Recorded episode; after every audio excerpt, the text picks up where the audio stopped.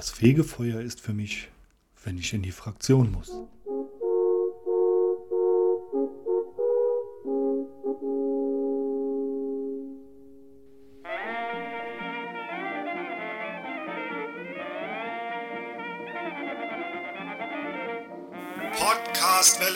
Unterbrechungsfrei in Areal 12 fett gedrückt. Immer mehr hören lieber Cat Earth Society. Podcast Welle Saar. Saarbrücken.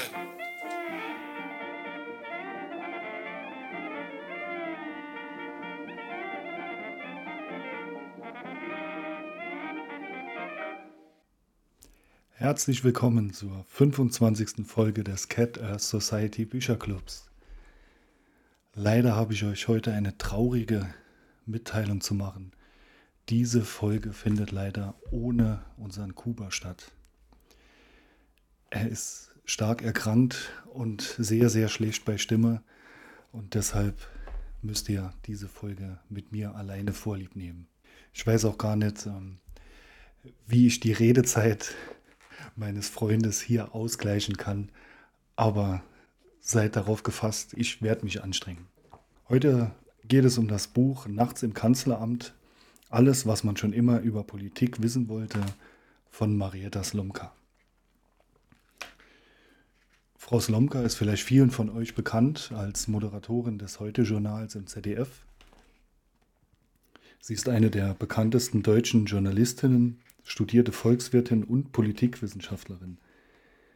Sie war jahrelang ZDF-Parlamentskorrespondentin in Bonn und ist dann in die Nachrichtenredaktion gewechselt. Seit nunmehr 20 Jahren ist sie die Hauptmoderatorin des Heute-Journals und äh, von daher, wie schon gesagt, denke ich, vielen von euch bekannt. Im Buch Nachts im Kanzleramt geht es um Politik, Staat, Gesellschaft im Allgemeinen. Leider etwas anders, äh, als ich mal vom Titel erhofft habe oder als es der Titel mir vermeintlich versprochen hat. Es ist ja keine zusammenhängende Geschichte, sondern eher ein, ein Nachschlagewerk von politischen Begriffen, gesellschaftlichen Begriffen, Medienbegriffen, aber genaueres dazu später. Kommen wir erstmal zur international anerkannten und in Funk und Fernsehen oft zitierten Katzenpunkte-Skala. Und ich denke, ich werde zuerst mal Kubas Einschätzung vorlesen, ihm da den Vortritt lassen und äh, danach meine eigene Einschätzung abgeben. Kuba gibt dem Buch eine 2. Der Schreibstil verfängt bei ihm gar nicht. Die Themen findet er teilweise sehr oberflächlich behandelt und dazu flapsige Kommentare. Er war im Großen und Ganzen beim Lesen schon sehr genervt. Da gehe ich zu 100% mit ihm. Also auch ich gebe dem Buch nur zwei Katzenköpfe. Mach, sagen wir, zwei zwinkernde Katzenköpfe, also 2,5 Punkte.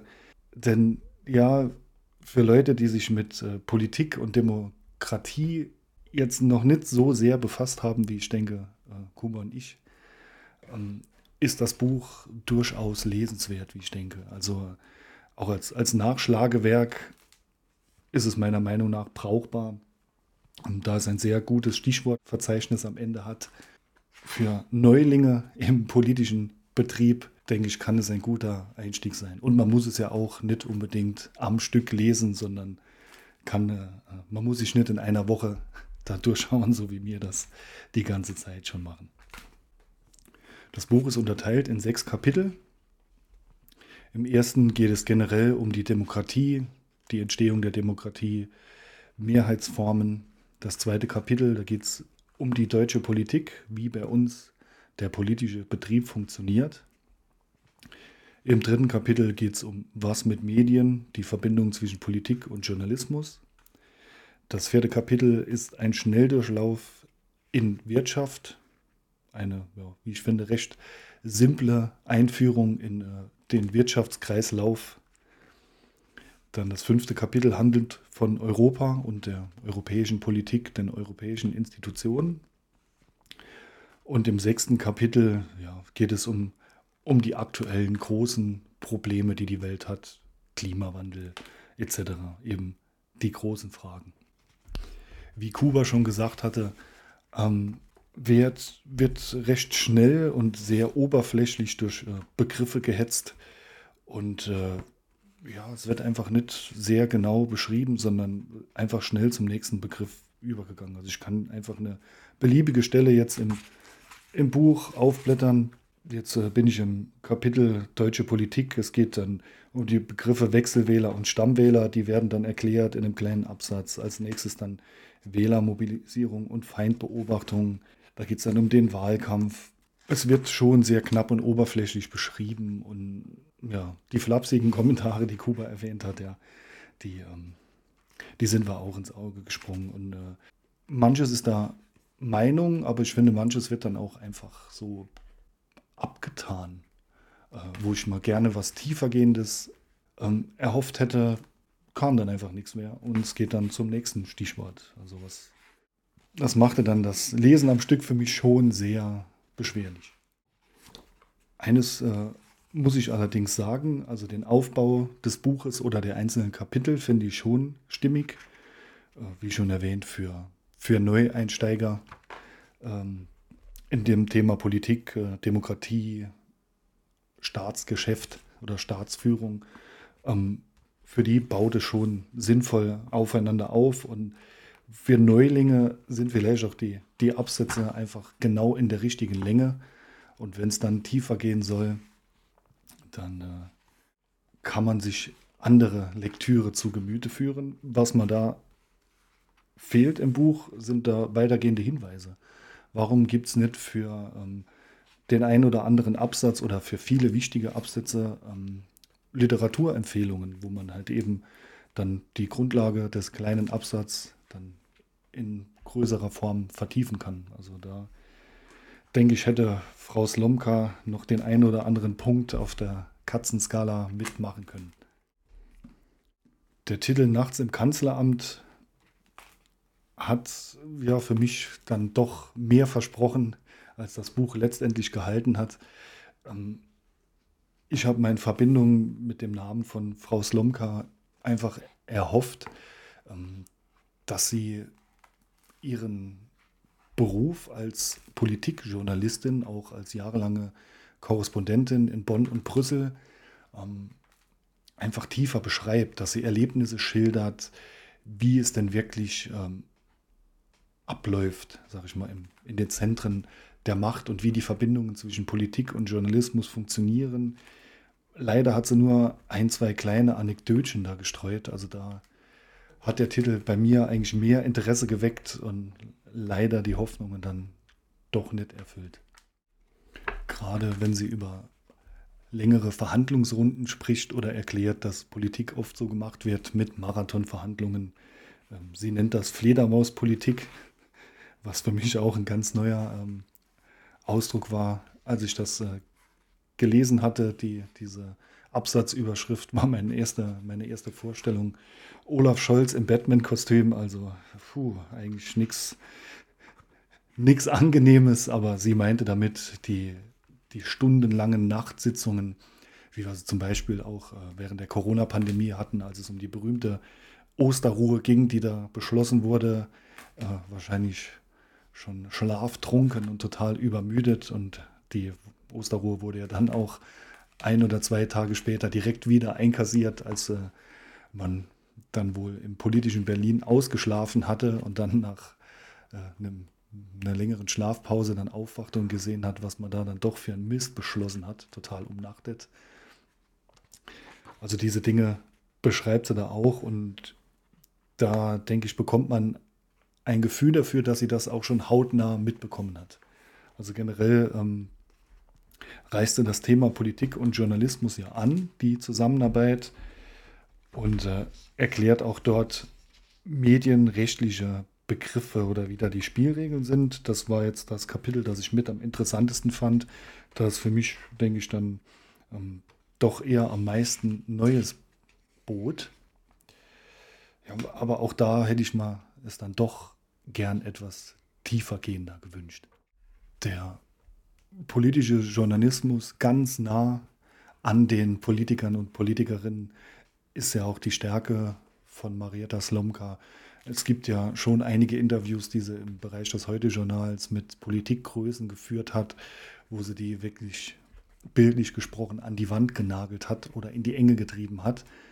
Und äh, deshalb hatte ich mal gerade in dem Bereich wirklich tiefer gehende Informationen und Anekdoten erhofft. Was ich gut fand, ähm, dass solche Dinge erklärt werden, die mir eigentlich auch kein Begriff waren, zum Beispiel die äh, Punkte unter 3, unter 2 oder unter 1, die aus dem Regelwerk der Bundespressekonferenz stammen.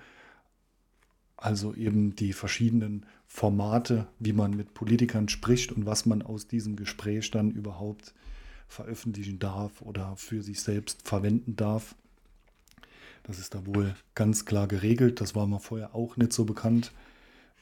Was ich wusste, war, dass es diese sogenannten Hintergründe gibt, die Hintergrundgespräche mit Politikern, aus denen dann nicht zitiert werden darf, sondern die einfach nur der Information der oder des Journalisten, der Journalistin dann dienen und äh, einfach nur die Politik verständlich machen sollen. Also was in diesen Gesprächen fällt, das äh, finden wir in den Medien nicht und das ist auch vorher dann schon abgeklärt. Das Kapitel über die Wirtschaft, also diesen Schnellkurs, diese Schnelleinführung in das Thema Wirtschaft, ja, finde ich sehr seicht und sehr mager. Wir als erfahrene Cat Earth Society Bücherclub, Salon, Wirtschaftswissenschaftler fühlen uns da, glaube ich, einfach unterfordert. Wir haben schon so oft über Adam Smith und äh, Herrn Keynes gesprochen, dass uns die die Erwähnungen von denen nur noch ein müdes Lächeln abbringen und wir eigentlich da schon schnell weiterblättern wollen, weil wir das ja alles aus unserem Bücherclub schon kennen. Ja, ich weiß nicht, ob, ob das wirklich ähm, ja, tiefgehend genug ist in dem Buch, um dann äh, auch absolute Einsteiger da zu befriedigen. Denn ich glaube, da wird dann auch eher, eher schnell weitergeblättert und ja, ich denke, da wird eher schon die, die Grundbildung, die es eigentlich geben sollte, dann nochmal ausgebreitet. Also könnte durchaus auch viel, viel tiefgehender sein. Oder halt eben den Wirtschaftsteil hätte man, denke ich, können auch ganz weglassen. Das Wichtigste in Verbindung mit der Politik ist halt eben auch die, äh, der Begriff des Lobbyismus und ja, wie das Ganze funktioniert. Aber ansonsten fand ich dieses Kapitel nicht sehr ergiebig. Das Kapitel über Europa, die EU, die Europäische Union hingegen finde ich sehr gelungen. Es äh, breitet natürlich auch ähm, sich über die Institutionen aus. Ähm, Gründe, warum es Europa überhaupt gibt. Ein kurzer Abriss über die Geschichte, die uns ja gerade als, als Saarländer sehr bekannt sein sollte. Und äh, ich denke, das ist ein Kapitel, das ähm, Neueinsteiger oder Interessierte abholt und da auch wirklich in der, im richtigen Maße dann die Institutionen oder die, die Umstände des politischen Europa näher bringt. Tja, ich denke, ich kann schon so langsam, also auch nach so kurzer Zeit, schon zu meinem Fazit kommen. Ich denke, ihr habt es rausgehört. Ja, es spiegelt sich ja auch in äh, unser beider Bewertung wieder keine Cat Air Society Leseempfehlung. Ja, vielleicht etwas für, für unter den Weihnachtsbaum zu legen, wenn man in, in Verlegenheit ist und dann denkt, hm, kann ich vielleicht einem, einem politisch nicht so interessierten Menschen da vielleicht einen Einstieg ebnen. Das wäre etwas, was ich mal für das Buch vorstellen könnte. Leider hat es mich doch etwas enttäuscht, da ich Frau Slomka als Journalistin sehr schätze. Tja, für mich hätte es können etwas mehr sein und aus dem Titel war für mich auch nicht ersichtlich, dass es nur so sagen wir mal, eine oberflächliche Übersicht über Politik und Staatskunst geht. Von daher wird das leider eine sehr kurze Episode. Ich konnte mich leider nicht weiter über das Buch ausbreiten. Dafür war es für mich einfach zu oberflächlich. Und äh, da jetzt ganze Absätze wiederzugeben, wollte ich euch auch nicht antun, denn ich möchte euch nicht eure Zeit stehlen. Wenn ihr politisch schon interessiert seid und äh, auch Zeitung liest, egal ob online oder physisch, dann denke ich, ist das Buch eher weniger für euch. Ich hoffe, dass wir die nächste Folge wieder zu zweit aufnehmen können. Ich wünsche dir, Kuba, natürlich gute Besserung und euch, liebe HörerInnen, hoffe ich dann beim nächsten Mal wieder begrüßen zu können. Und bis dahin. Ha. Wer den Schnitt macht, hat das letzte Wort.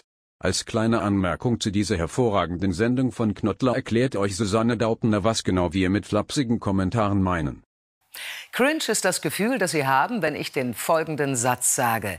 Digga, wie fly ist eigentlich die Tagesschau, wenn sie mit Jugendwörtern flext? Läuft bei dir.